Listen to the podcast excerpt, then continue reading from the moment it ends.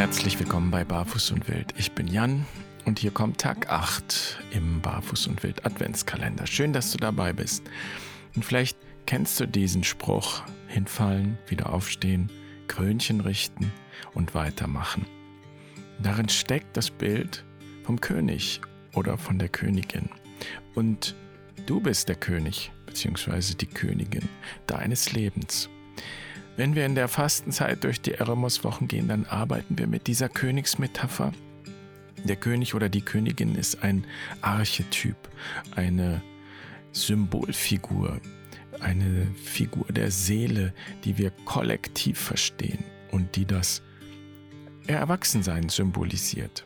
Interessant ist, dass viele, die auf dem Weg dieser Königsmetapher begegnen, erst einmal zurückschrecken. So. Und deshalb ist die heutige Folge dem König und der Königin in uns gewidmet.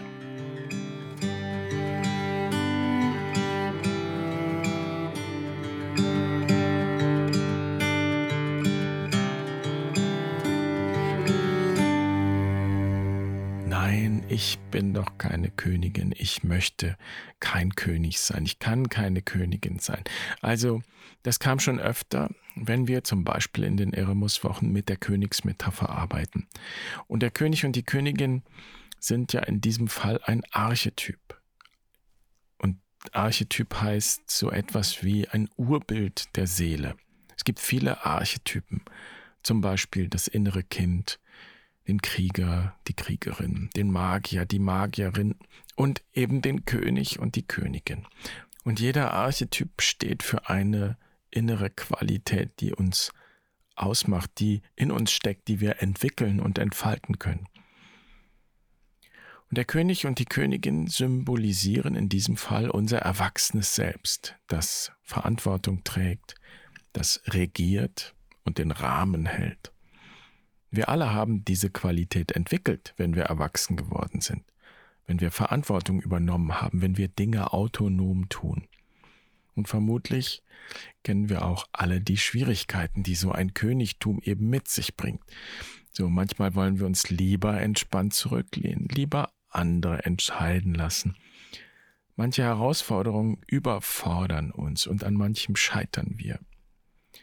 Und das gehört auch zum Weg des Königs und der Königin. Das Scheitern anzunehmen, es als Chance zu nehmen zum Lernen, zum Wachsen. Gute Königinnen und Könige verlieren ihre Würde nicht dadurch, dass sie an irgendeinen Widerstand stoßen oder gar scheitern. Es gibt so betrachtet eigentlich kein Scheitern, sondern es gibt nur die Wirklichkeit und die Herausforderung, die sie mit sich bringt. Und was wir tun, wenn wir bei Barfuß und Wild mit der Königsmetapher arbeiten, wir stärken diese königliche Qualität in uns und damit auch das Bewusstsein für unsere Würde. In unseren Märchen und Mythen und auch in den biblischen Geschichten geht es oft um Könige und dann können wir das als Spiegel nehmen für das Königliche in uns. Wenn die Hirten an Weihnachten zur Krippe kommen und Jesus als König begrüßen, wenn die drei Magier kommen und dem neugeborenen König Geschenke bringen, dann ist das ein Spiegel, in den wir schauen können. Dieses Kind in der Krippe, das als König verehrt wird, das ist ein Gegenbild zu dem tyrannischen König Herodes, der alle Kinder umbringen lässt, weil dieser neue König seine Herrschaft in Frage stellt. Also in der Regel haben wir in unserer religiösen Erziehung zuerst mal gelernt, diese Bilder von außen zu betrachten. Und wir haben gelernt, dass wir Jesus verehren und anbeten sollen und natürlich Herodes hassen, er ist der Böse. So. Aber wann hat dich jemand gefragt, was für ein König oder was für eine Königin möchtest du sein? Und wann hat dir jemand gesagt, wenn du christlich erzogen und sozialisiert wurdest, Du sollst Jesus sein. Du trägst eine eigene Würde, eine eigene Autorität in dir. Und du brauchst nicht erst eine Bestätigung von der Kirche oder von anderen Institutionen, sondern du bist König oder Königin. Und noch seltener wird uns wahrscheinlich gesagt, du trägst höchstwahrscheinlich auch einen Herodes in dir, einen, der krampfhaft die Kontrolle behalten will.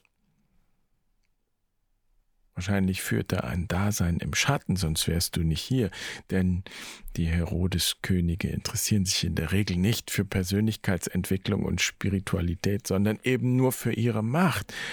Aber wer weiß, also, was für ein König, was für eine Königin bist du? Und was für ein König, was für eine Königin möchtest du sein?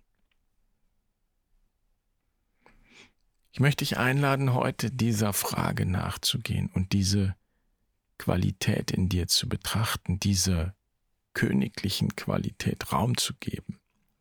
Und eine der wichtigsten Eigenschaften eines Königs und einer Königin ist es, Raum zu schaffen und zu halten. Auch den eigenen Bereich abzugrenzen. Wo sind die Grenzen des Reiches, meines Reiches? Wo ziehe ich die Grenzen? Und es heißt auch, wo erlaube oder verbiete ich, dass jemand diese Grenze überschreitet? Und wo bin ich aufgefordert, die Grenzen der anderen zu respektieren? Ja, und für wen und für was kann ich Raum schaffen? Also ich lade dich ein, heute einmal dein Reich zu betrachten, zu erkunden. In welchem Bereich bin ich autonom, also selbstverantwortlich? Kann ich frei entscheiden, was ich tue, was ich nicht tue?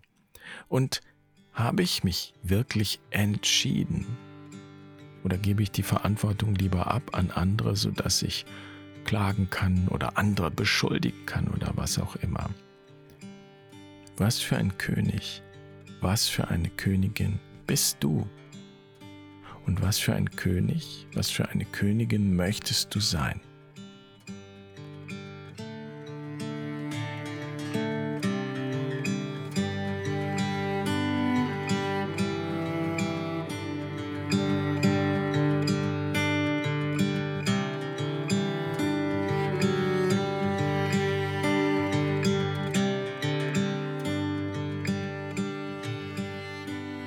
wenn du auch Schwierigkeiten hast mit der Vorstellung, ein König oder eine Königin zu sein, dann wird dir die Variante des Spruchs vom Anfang, das heutige Seelenfutter bei Barfuß und Wild, wahrscheinlich besser gefallen.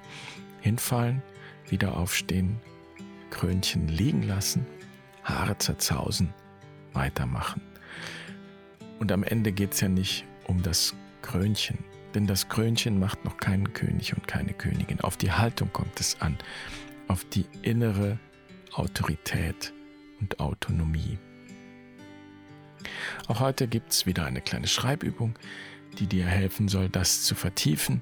Du findest sie auf der Website, wenn du nach unten gehst, unter dem Stichwort Journal. Und ich freue mich natürlich auch über einen Kommentar von dir. Ich wünsche dir einen schönen Tag. Bis morgen. Mach's gut. Pace bene.